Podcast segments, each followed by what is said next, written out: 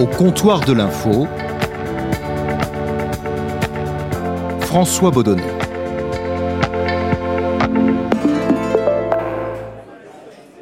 Et au comptoir de l'info, j'ai été rejoint par Angélique Boin. Salut Angélique. Salut. Alors tu es correspondante à Bruxelles pour Radio France, c'est-à-dire euh, France Inter, France Info, euh, France Culture, hein, entre autres depuis euh, un peu plus de trois ans. Est-ce que tu dirais que le, conflit en Ukraine a donné à ton poste de correspondante aux affaires européennes une ampleur supérieure à ce qu'il avait quand tu es arrivé par exemple alors je dirais que c'est pas la guerre en Ukraine qui a été un moment de bascule, c'est le Covid. C'est-à-dire qu'en fait, depuis le Covid, on est passé, je dirais, en situation de crise à Bruxelles permanente. Alors la guerre en Ukraine, nous a fait encore, je dirais, gravir un échelon. Euh, euh, en termes d'actu évidemment, mais, mais, mais moi je fais une vraie différence entre ma première année en 2019 où il y a eu les élections européennes, donc avec un travail très politique, où euh, on était vraiment sur, sur, sur, sur une actualité, je dirais, de normale quoi. Puis bam, le Covid. Et là, tout d'un coup, euh, je moi, je rentre dans, dans une Europe en crise, quoi rien ne va, toute la, toute la, toute la tragédie sur les vaccins, les, les sommets qui ne s'arrêtent plus jamais. Il y a quatre sommets normalement par an à Bruxelles, on se peut en avoir euh, tous les quarts d'heure. Et puis on passe en sommet en VTC, comme ils disent là-bas, c'est-à-dire en visio. Donc euh, les dirigeants euh, qui ont toujours des agendas hyper contraints où on sait 15 jours, 10 jours avant qu'ils vont se voir tout d'un coup, 48 heures avant, on a un sommet d'urgence, etc. Donc la vraie urgence, la vraie bascule, c'est le Covid.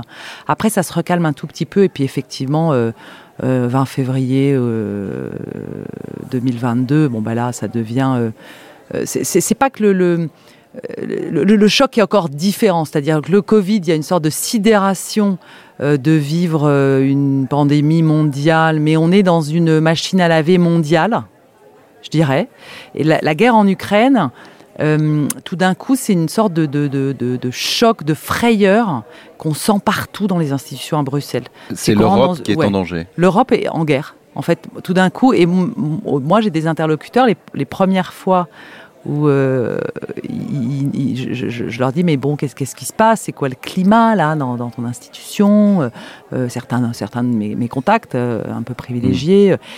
et il y en a un jour qui me dit en fait on a peur et là, je me dis, ouais, c'est chaud, quoi. Il se passe vraiment, euh, il y a vraiment une bascule. Et effectivement, depuis février 2022, euh, euh, là, on a quand même quelque chose de, très spectaculaire à observer quand on est journaliste correspondant auprès des institutions européennes, c'est que il y, a une espèce d'unité massive, d'incapacité à se fâcher comme avant, une, une obsession à rester unis, parce que on est en guerre et on a un ennemi, on a un danger. Euh, L'Europe, la construction européenne, la paix, enfin sur la, construction qui s'est faite sur cette notion de paix, tout d'un coup se fissure. Et ça, ça, a été pour un journaliste, euh, ça a été fascinant à observer parce que euh, je continue à avoir le, ça on va avoir l'occasion d'en parler, des commandes de rédacteurs en chef à Paris qui sont obsédés par l'Europe des Unis. Et je passe des semaines à leur dire, eh, c'est plus du tout la question en fait l'Europe n'est pas désunie parce qu'elle ne peut plus l'être. C'est obsessionnel chez eux. C'est fini. Face à Poutine, s'ils sont désunis, ils sont morts. L'énergie en fera partie, mais pas le gaz, trop difficile à remplacer. Un embargo sur le pétrole reste une option, mais rencontre encore des oppositions. Les Européens devraient décider en revanche de se priver du charbon russe. C'est ce que propose la Commission. Quatre nouvelles banques représentant près d'un quart du système bancaire pourraient également se voir interdire toute transaction avec les Européens. Au moment où on enregistre cet épisode du podcast, la, guerre en Ukraine a débuté depuis un peu plus de quatre mois. Est-ce que ce sentiment de peur que tu as ressenti dans les institutions européennes, est-ce qu'il est toujours aussi présent aujourd'hui? Moins, on s'habitue à tout, malheureusement. Euh, et on est moins, euh, sans doute, il y a moins cette frayeur, mais, il y a cette organisation permanente, euh, cette tension permanente quand même qui n'a pas du tout baissé. C'est-à-dire que, je, un exemple très concret, je reviens sur les sommets. Bon, bah, à chaque sommet, euh, quand, les dirigeants se quittent, euh, l'idée c'est de se revoir vite parce que de toute façon, on se prend sur la tronche tellement de, choses à gérer. Euh, la guerre, envoyer du matériel militaire devient une urgence, l'aide humanitaire devient une urgence, gérer les réfugiés devient une urgence. et puis l'énergie, tout d'un coup, poum, ça nous tombe dessus là pendant le printemps. C'est ça devient une urgence en plus qui va toucher nos citoyens dans des pays en plus où il y a des échéances électorales, tout ça devient euh, très urgent. Et donc c'était marrant parce que le dernier sommet là de juin, euh, à peine le sommet a commencé, qu'on commence à en parler, euh, à parler d'un sommet, on commence la petite musique qui dit peut-être un autre en juillet. Est-ce qu'on peut se quitter de moi là? C'est possible de passer l'été comme s'il se passait rien? Et on comprend dans l'entourage des dirigeants ben, que non, en fait, on va toujours être prêt à tout, tout le temps, parce qu'on ne sait pas ce qui peut nous tomber dessus. Et donc, euh, il y, a, ouais, y a moins de, frayeur, moins de peur, mais la tension n'a absolument pas baissé euh, chez les gens qui nous gouvernent, en, l'occurrence. Et du coup, vis-à-vis des, rédactions de, Radio France, est-ce que tu es, euh, en tant que correspondante à Bruxelles, toujours aussi euh, centrale, si je puis dire Est-ce que le, réflexe, c'est de, de t'appeler très, très régulièrement pour euh, prendre la température euh, européenne, comme au début du conflit? Oui, je pense que la, commande de sujet, pour faire clair, pour ce qui est de mon quotidien, n'a pas, baissé. Non, ça, ne s'arrête jamais. Depuis février, ça ne s'arrête jamais. En, en, densité de travail, pour le coup, depuis trois ans, j'ai pas connu ça. Même au pire du Covid et des crises de vaccins ça ne s'arrête pas en fait. Non, il y a cette, euh, mobilisation permanente dans les institutions. Alors des gens qui sont en tête d'affiche et qu'on voit à la télé euh, ou à la radio, qu'on entend à la radio, et puis euh, cette multitude de, fonctionnaires européens qui, travaillent, enfin qui depuis le début de la guerre en Ukraine travaillent jour et nuit. Il hein. faut, imaginer que par exemple les trains de sanctions, c'est des centaines de personnes qui travaillent sur des textes juridiques, économiques très pointus tout le temps, tout le temps. Et donc on sent même dans le quartier européen, dans nos contacts, dans, notre réseau de journalistes, journaliste à Bruxelles, que tout le monde est absolument épuisé par la séquence qu'on est en train de vivre. Est-ce que tu, as bien conscience que, par exemple, si tu dis ça, euh, ce que tu viens de nous dire, ou que tu le mets sur les réseaux sociaux, parce que je regarde un peu ce qui se, ce qui se dit, euh, la réponse va être tout le temps la même, mais euh, d'abord, ça ne nous intéresse pas qu'ils travaillent beaucoup, et en plus, de toute façon, ce sont des eurocrates, et, mais s'ils travaillent beaucoup, c'est pour faire des choses qui vont être contre nous. Est-ce que, est-ce que étant basé à Bruxelles, au milieu de cette bulle euh, européenne, est-ce que tu as bien conscience du côté euh, extrêmement euh, impopulaire de, l'Union européenne? Alors oui, quand je rentre en France, j'ai mes racines en Anjou, où je rentre, quand je rentre, je vais là-bas, donc en, pleine campagne, dans un petit village où mes amis d'enfance sont, sont, pour la plupart restés à la campagne. C'est très compliqué de leur parler d'Europe. Alors, c'est très compliqué euh, de, de où j'ai une partie de ma famille aussi où effectivement ils comprennent pas ce qui s'y passe euh, c'est la loi de l'emmerdement maximum euh, on pond des lois qui servent à rien etc moi, je réponds euh, qu'il y a une partie, il y a une, une, une, une partie de, de, vrai, c'est-à-dire comme dans toute grosse administration, euh, c'est vrai que c'est lourd, c'est vrai qu'il a, a l'impression que c'est cette, cette, bulle européenne, ce qu'on appelle la bulle, ce quartier euh, avec des, des, milliers de fonctionnaires, etc. Parfois, on se demande euh, à, quoi ils servent. Même moi, je me suis posé la question en arrivant. Euh, j'ai été très choquée par le Parlement européen où tout d'un coup, on discute et on débat pendant des heures euh, de sujets qui n'ont rien à voir avec des lois qui sont fabriquées à Bruxelles. Donc tout ça, moi, je, moi aussi, ça, ça me choque. Mais quand on les voit, quand on met le nez dedans, quand on s'y intéresse, quand on regarde comment ça fonctionne et quand on regarde qui fait quoi et pourquoi c'est aussi lourd et comment une telle machine a pu réagir finalement après euh, un problème politique en fait, si vite et si bien sur le, sur le Covid et le vaccin, euh, si vite et si bien sur les sanctions en Ukraine, quoi qu'on en dise, euh, ben, en fait je comprends.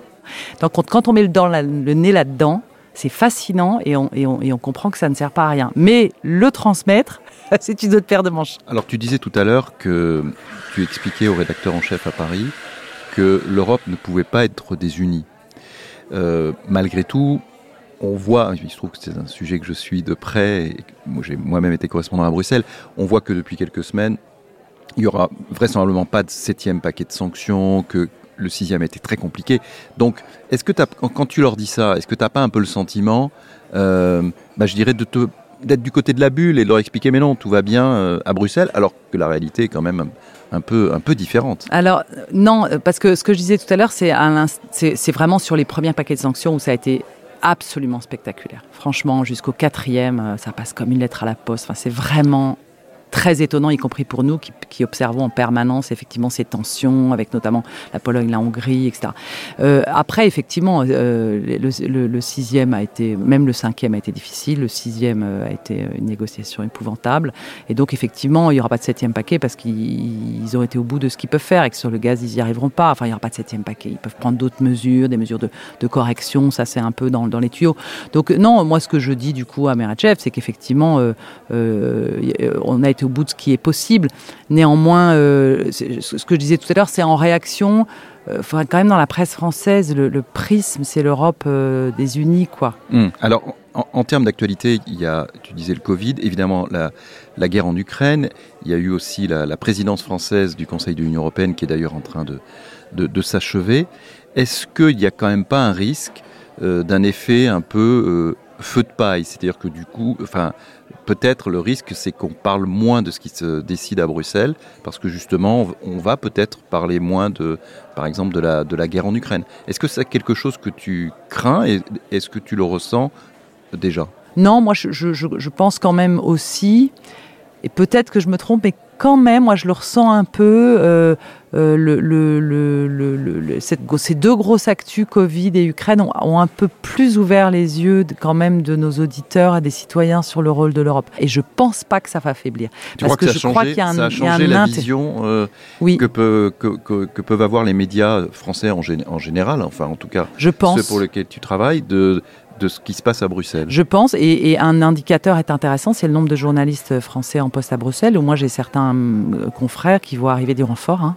dire euh, le Dans monde, quel média, par exemple? Le Monde. Le Monde va passer de deux à trois journalistes parce qu'ils considèrent que euh, avant ils avaient un journaliste qui suivait euh, que, les, les, institutions européennes et un autre qui faisait les, un peu les institutions européennes mais beaucoup le Benelux. Et en fait, il a plus le temps de faire le Benelux, donc ils envoient un renfort. Euh, euh, Donc, bah, en France. Télé, je crois qu'il se posait la question de laisser deux journalistes, va laisser deux journalistes. Euh, finalement, j'ai quand même l'impression, on voit arriver des pigistes qui s'installent. Euh, on voit des chaînes privées de télé ou radio qui cherchent des pigistes à Bruxelles alors qu'avant ils envoyaient juste quelqu'un sur le sommet. Donc oui, je pense qu'il y a quand même plus d'intérêt pour ce qui se passe à Bruxelles qu'auparavant. Et, et ça, tu trouves que c'est une bonne chose? Oui, parce qu'en fait, euh, c'est moi-même, euh, comme euh, journaliste et citoyenne, en étant le nez dedans, les deux pieds dedans depuis trois ans, j'ai découvert à quel point beaucoup de choses se décidaient là-bas.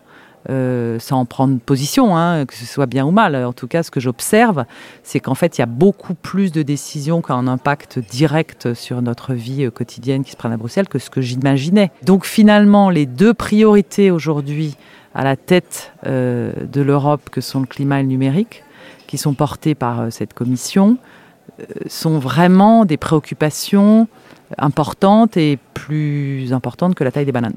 Les voitures neuves à essence, diesel, hybride ne sortiront plus des lignes de production dans 13 ans, mais on pourra toujours rouler avec celles achetées avant cette date ou bien en trouver sur le marché de l'occasion. À noter que l'amendement de la droite européenne qui voulait limiter à 90% des nouveaux véhicules cette interdiction n'a pas été adopté quand on va là-bas, quand on suit ce qui s'y passe, il y a quand même une certitude, c'est que ce qui s'y passe est majeur pour la vie quotidienne de 460 millions d'Européens. Donc, il faut mettre le nez dedans, même si c'est compliqué, il faut comprendre comment ça fonctionne, même si c'est compliqué, et il faut trouver les bons mots pour le raconter à l'antenne, même si c'est extrêmement compliqué. Mais si on met euh, de côté l'actualité, les grosses actualités récentes, euh, est-ce que tu as le sentiment que dans le fond, les médias français couvrent correctement euh, l'actualité institutionnelle européenne Ah non, parce que je pense qu'on n'est pas assez nombreux. En plus, on couvre le Benelux. Enfin, moi, je couvre le Benelux aussi, c'est-à-dire que quand je fais des papiers sur les vaccins, euh, euh, l'Agence européenne des médicaments est, aux Pays-Bas. Donc je, couvre aux Pays-Bas, à distance parce qu'en plus on était en plein Covid. En même temps, il faut faire du reportage dans les hôpitaux belges parce que bah, en fait partout en Europe. Et puis en même temps, il faut couvrir un, un sommet européen objectivement, il y a eu certaines semaines où votre cerveau il est coupé en quatre et vous ne savez pas comment gérer. quoi. Et est-ce que tu remarques ce, ce déficit euh, de, de, personnel et, et peut-être donc du coup de couverture euh, dans les autres médias européens que tu côtoies euh, forcément à, Oui, oui, bien. Alors ça, ça, dépend des pays. Il y a des pays comme les nôtres où on, qui ne sont pas très bien capés, mais par exemple, l'exemple allemand est fascinant. On doit être euh, moins de 30 journalistes français en poste à Bruxelles. Vraiment, franchement, moins de 30. Et euh, je, les Allemands, ils sont moins 100 parce qu'ils ont aussi une couverture régionale et une organisation très différente. Mais je dirais que non, non, il y a beaucoup plus. D'autres pays sont beaucoup plus euh, capés et couverts et couvrent beaucoup plus l'Europe que nous. Est-ce que tu, dirais que tu es plus... je cherche le mot parce que je ne veux pas dire eurosceptique parce que c'est très connoté, mais est-ce que tu, es, tu as, depuis que tu es arrivé à, Bruxelles, tu as pris plus de recul par rapport justement au fonctionnement des institutions, euh, ou au contraire, euh, finalement, euh, de la façon qu'elles ont travaillé, tu as, conquise Alors, moi, je m'exprime jamais euh, publiquement sur euh, des convictions personnelles, donc je ne vais pas répondre à cette question. C'est-à-dire ça, ça regarde que non, moi. Mais, tu, peux mais après, non, moi, je, mais parce que, mais parce que notre métier, euh, François, c'est d'être curieux et de regarder les faits. Non, mais là, c'est pas de la conviction personnelle. C'est toi, tu es, tu es sur, tu es observatrice, tu es sur place, tu vis sur place. Alors quand on, quand effectivement, quand on, c'est comme tout, on ne connaît pas une situation et notre métier c'est de mettre les deux pieds dedans, de regarder, de comprendre, euh, etc. Avec une capacité d'étonnement quand on avec arrive Avec une capacité d'étonnement, euh, avec de, de, de, aussi d'interrogation et de se dire mais ça ça sert à rien et ça c'est incroyable. J'ai quand même, oui, j'ai quand même observé que la critique qu'on entend en France sur l'Europe, en fait, elle est facile, c'est de la méconnaissance. Mais de fait, euh, oui, en mettant les pieds dans les, institutions européennes, je, je, cache pas que j'ai plutôt été euh, euh, impressionnée, en fait. Oui, je suis d'accord. Factuellement, j'ai été impressionnée par le travail. Pour faire fonctionner autant de pays ensemble sur un regard commun, parce qu'on voit très bien ce qui lie ces pays-là quand même. C'est de progresser ensemble pour la paix, la prospérité. Et après, je dis pas que ça marche tout le temps, mais en fait, ils regardent quand même tous dans la même direction. Et ça, c'est, on le voit, c'est quand même ce qui, ce qui, est le moteur, avec deux grands rails très fermés comme sur une autoroute, c'est-à-dire qu'on a les traités, et ça, moi, ça m'a, ça m'a scié de découvrir ça à ce point. C'est que les traités, on n'en sort pas. Parce que à l'origine, euh, pour entrer sur l'autoroute tous ensemble, au péage, on a dit, bon, on est d'accord sur ça, ça et ça, mais on s'engueulera pas sur ça, ça et ça, parce que c'est pas sur l'autoroute les traités, les lois, les, ce qui nous, alors on peut collectivement dans des sommets européens décider d'aller ailleurs, notamment par exemple ce qu'on a fait sur la santé. Mais on le décide ensemble, ça marche pas, ça marche pas.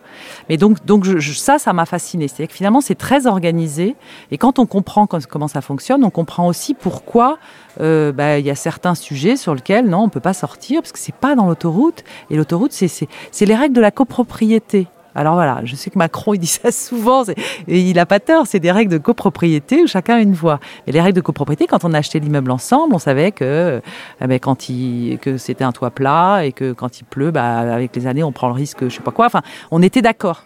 Et ça, c'est fascinant de le voir parce que ça, ils tiennent la route. Et je vois notamment dans les institutions les fonctionnaires là-dessus ils sont droits. Quand vous avez un copain fonctionnaire au diplôme à qui vous dites, enfin quand même, ce serait tellement plus simple de se mettre d'accord euh, et de réfléchir à plusieurs sur tel sujet, qu'on dit, bah non, parce que c'est pas dans les, hmm. c'est pas dans les règles de la copropriété. Hmm. Eh bien, vous comprenez l'Europe en fait. Pour revenir à ce que tu disais, c'est qu'on n'a pas d'espace aujourd'hui dans les médias français pour raconter ça aux gens. On n'en a pas. Et, si on leur expliquait ça plus souvent, on serait moins, euh, euh, l'Europe serait moins euh, responsable de tout. Après, c'est pas les citoyens le sujet, hein, c'est notre classe politique en France. Hein. parce que c'est tellement vrai qu'un homme politique, quand il est emmerdé sur un sujet, renvoie ça. c'est la, faute, à l'Europe. voilà. Et, quelles sont les, difficultés au, quotidien que tu rencontres pour parler d'Europe? Alors, on a bien compris que là, pour l'instant, euh, il y a plutôt plus de demandes que ce que tu peux fournir. Mais est-ce qu'il y a quand même des, sujets que tu n'arrives pas à, placer, que tu proposes à tes rédactions, mais on te dit non, euh, ça ne nous intéresse pas? Ah, depuis, euh, depuis le Covid, pas tellement. parce que j'ai trop de boulot, trop de demandes, et puis où ce que je propose, qui est une évidence, passe. Moi, le,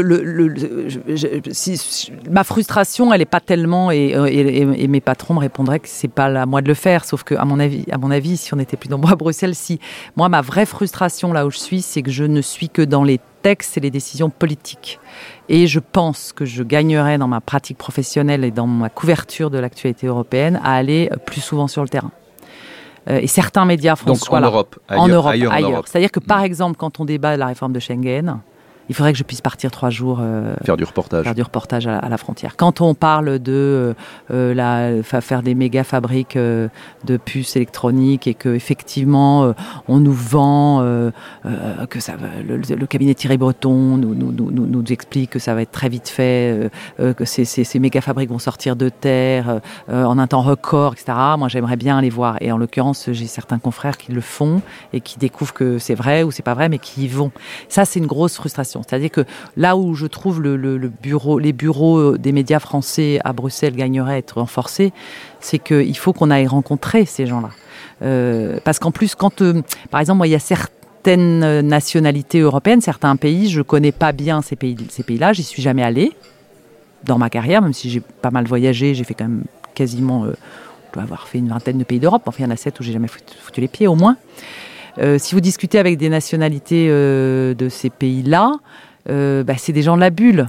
Hmm. C'est pas. J'ai un exemple très précis.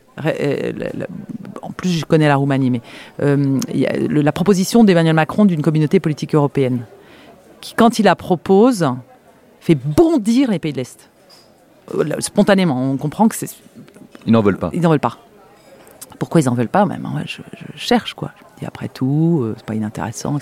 Et je discute avec un Roumain qui me dit, mais parce qu'on a l'impression que c'est une voie de garage et nous on a attendu tellement longtemps pour entrer. Mais et je lui dis mais pourquoi vous avez l'impression que c'est une voie de garage? Mais parce que c'est parce que la Roumanie, son espoir, c'était l'Union européenne et on a on a on a patienté, on a cru, on n'y a plus cru et vous proposez à, l'Ukraine, à, à, ces pays-là, de rentrer dans une voie parallèle et c'est euh, on veut pas de vous et on voit ça. Et c'était ça, c'était sa culture qui guidait ce rejet. Bon, ben voilà, moi, je ne vais pas assez rencontrer les peuples européens pour pouvoir analyser des décisions qui se passent après 27 au Conseil. Donc, j'adorerais aller plus sur le terrain. Mais bon, bah, ce n'est pas, pas d'actualité pour l'instant. Quel est, euh, Angélique, ton souvenir professionnel le, plus fort, le reportage peut-être qui t'a le, le plus marqué? C'est pas forcément à Bruxelles, hein, ça peut être euh, dans les fonctions que tu occupais euh, auparavant un, souvenir assez proche qui, a été à la fois un moment euh, d'émotion vraiment professionnelle. À la fois c'était un reportage difficile et en même temps je, suis sortie de cet hôpital en me disant je sais pourquoi je fais ce métier-là. C'est la deuxième vague du Covid. Euh, je couvre des tas de réunions, euh, pareil, interministérielles, européennes, etc. Et puis un lundi matin où souvent c'est un peu plus calme, je me dis il faut que je fasse du reportage un peu. Je, et j'entends ce début de polémique sur les, les, les soignants, doivent-ils soigner les non-vaccinés? Vous vous souvenez, mhm. il y a eu ce mhm. moment-là, mhm. invraisemblable pour un médecin, de se poser cette question-là. Je me dis, c'est pas possible. Donc j'appelle un hôpital à Bruxelles. Et puis l'autre question qui traînait, on était en plein dedans, c'est euh, est-ce que c'est vrai que les hôpitaux sont remplis de non-vaccinés qui sont en train de mourir? Donc j'appelle un hôpital à Bruxelles. Alors en, Belgique, c'est formidable, les Belges, je les adore pour ça, il y a une grande simplicité. C'est facile d'aller tourner dans une école, c'est facile d'aller tourner dans un hôpital, il ne faut pas 12 rendez-vous. L'après-midi même, je suis à l'hôpital, ou le lendemain matin, allez. Je sais plus, peut-être le lendemain. Et en fait, j'arrive dans ce service où il y a une dizaine de malades dont euh, trois ou quatre qui vont mourir, me dit clairement le staff. Euh, il y en a sept non vaccinés et trois qui ont des comorbidités en fait. Donc 7 sur 10 Ouais, donc en fait... Euh, donc en fait, oui. donc oui. Docteur Kuhn? Blouse et pantalon bleus, le pas déterminé. Cela fait six ans que le docteur Kuhnen travaille ici et quand on lui demande comment il va, il se dit résigné. Je suis triste de voir des, des malades qui ont pris une décision qui est la leur de ne pas se vacciner, mais bon, ils sont quand même fort malades alors après. Vous voyez, donc c'est triste de, voir qu'ils n'ont pas réussi à avoir les informations nécessaires pour pouvoir prendre la bonne décision. Euh, vous devait annoncer à une famille euh, que c'est la fin. C'est attristant en fait tous les médecins et infirmières que j'interroge me disent euh, ne pas les soigner. Ben non, sinon. il y a cette phrase dingue. Une infirmière ou un, un, médecin, j'ai pu me dire, mais à ce moment-là, les gens qui fument, on les laisse mourir. et c'était terrible. Et, mais par rapport à la vaccination, là, je vois, encore une fois, la société était traversée par euh, ce mouvement anti-vaccin. Moi, mon entourage est traversé par cette question-là. Et, et, là, je me dis, bon, ben voilà, je suis dans un service où en fait, il y a 7 personnes sur 10 à peu près qui n'est pas vaccinée dont la moitié va mourir. Et je J'interroge un médecin à qui je dis, mais euh, comment ça se passe quand, vous annoncez aux familles que il y avait, y avait notamment un jeune homme. C'est un moment vraiment difficile. Et en même temps, je suis sortie en me disant, bah tu fais ton boulot. Et euh, je, lui dis que comment ça se passe quand ce jeune garçon, il avait une trentaine d'années, va vous annoncer à ses parents ou à ses frères et soeurs qu'il va mourir. Et il m'a dit tous regrettent le vaccin et tous ne comprennent pas qu'on leur ait pas dit la vérité. Et je suis sortie en me disant, bah, en fait, je sais pourquoi je fais ce métier-là.